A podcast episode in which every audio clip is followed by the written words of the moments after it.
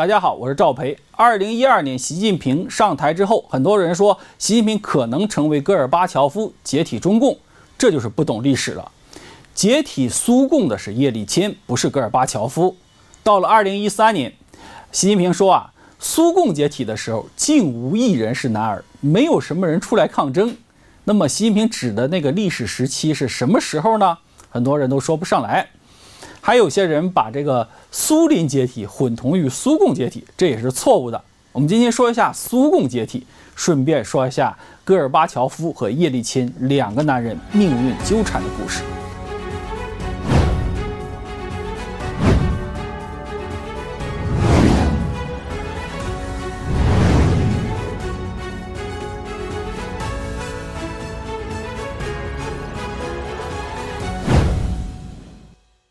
这个故事的起点是在一九九零年七月二号召开的苏共二十八大上。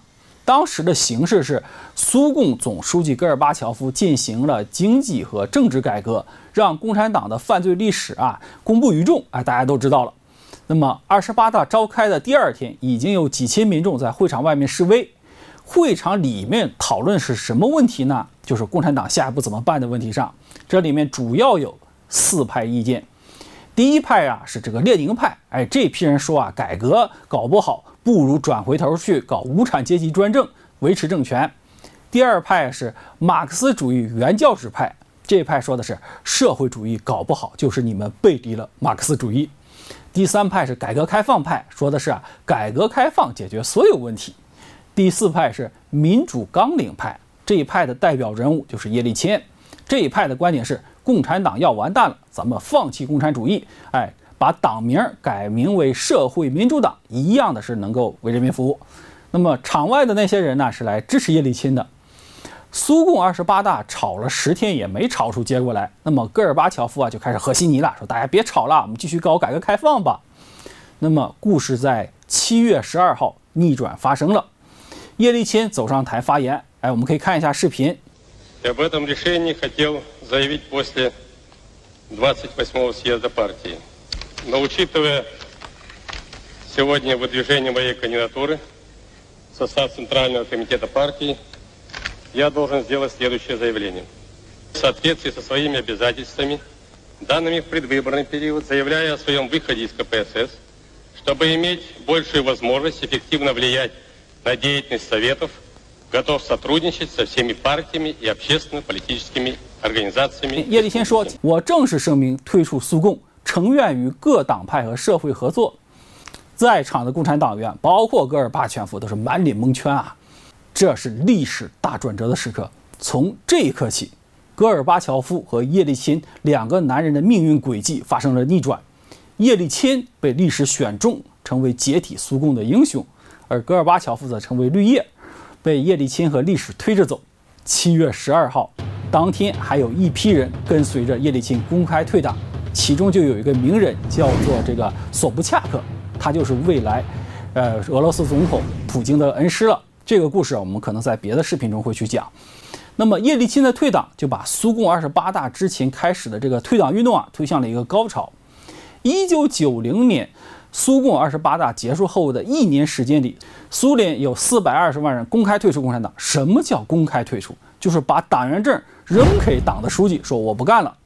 在退党大潮当中，也就是一九九一年六月十二号，叶利钦以百分之五十七点三的高票赞成票击败了这个共产党的候选人，当选为俄罗斯的总统。为了挽救共产党，一九九一年八月十九号，苏联的副总统就发动了一场政变，就把戈尔巴乔夫软禁在黑海的别墅里。他组成了八个人的国家紧急状态委员会，发动政变，坦克开到莫斯科大街上。这个事儿大家都知道啊。在这个关键时刻，那个被历史选中的男人叶利钦站了出来，他在街头演讲，联系西方盟友来控制局势。那么。这个时候，苏联军队发生了分裂，空军、空降兵、海军，还有这个火箭部队的司令部啊，公开反对政变。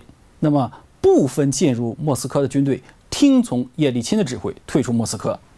到了八月二十一号晚上，戈尔巴乔夫恢复了和外界的联系。八月二十二号，他就从黑海飞回了莫斯科，这就意味着政变被平息了。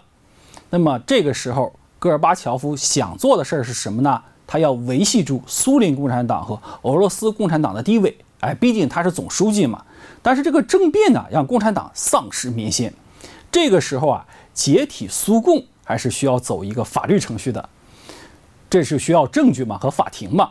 到了八月二十二号，已经退出苏共的这个哈萨克总统就找到了一个关键性证据，也就是说，在八月十九号到二十号的时候，哈萨克共产党中央收到了一份苏共中央的呃文件，这个文件里面确切的证明了苏共中央书记处支持那个所谓的国家紧急状态委员会的政变行动和决定。证据找到了，就该动手了。八月二十三号，苏联召开了一个大会。叶利钦拿出一份文件，走到戈尔巴乔夫面前，质问他说：“你看了吗？”好，我们看一下历史画面。Он дал краткое изложение заседания Кабинета министров, но я его еще не читал. А вот почитайте. 这个戈尔巴乔夫啊，是一脸尴尬，台下是哄笑一片啊。那么，然后叶利钦回到自己的座位上，签下了在俄罗斯境内共产党非法的这个法令。台下这个时候掌声雷动，伴随着这个背景音里面还有那个戈尔巴乔夫无奈的等一等的祈求。 那么，这两个男人的命运彻底发生了逆转了。这也就是习近平所说的“竟无一人是男儿”的名场面。共产党的总书记戈尔巴乔夫是要多心酸有多心酸呢？因为好男儿都在解体共产党的那边啊。八月二十三号同一天，苏联的呃哈萨克、吉尔吉斯、摩尔多瓦、立陶宛、拉脱维亚五个加盟共和国宣布共产党非法或者实行了这个非共产党化，各地啊推倒苏共雕像的这个运动啊如火如荼啊。那么八月二十四号。戈尔巴乔夫就不得不发布声明了，说我要辞去苏共总书记的职位，建议苏共自动解散。你这个时候大家想啊，你不解散你也没有办法，你都是非法组织了，再硬扛下去就是会被俄罗斯人抓起来的。那么到了八月二十九号，苏共中央的紧急委员会搞了一个投票，然后就宣布解散完事儿了。可以说，一九九一年的八月二十九号，苏共灭亡了，但是苏联还在啊。戈尔巴乔夫仍然是苏联总统，苏联的解体就是下面一个故事了。我想大陆的朋友们会更关心，因为我们会谈到在共产党解体之后中国统一的问题。那么在苏共灭亡的过程中啊，叶利钦和戈尔巴乔夫两个男人的命运的转折啊，是让人唏嘘不已的。历史也给了戈尔巴乔夫机会啊，如果在二十八大上戈尔巴乔夫接受了叶利钦的这个提议，力排众议。放弃共产主义，改共产党为民主党，那么他会是被历史选中的男人。可惜啊，他让机会白白溜走。叶利钦抓住了机会，公开退党，表明态度。叶利钦被历史选中了，历史也给了他俄罗斯总统的荣耀，也是善有善报吧。那么中共的中央委员们可以效仿叶利钦，公开退党，表明态度。您也会成为被历史选中的英雄，可能成为未来中国的总统。谢谢大家，今天的微历史就到这里。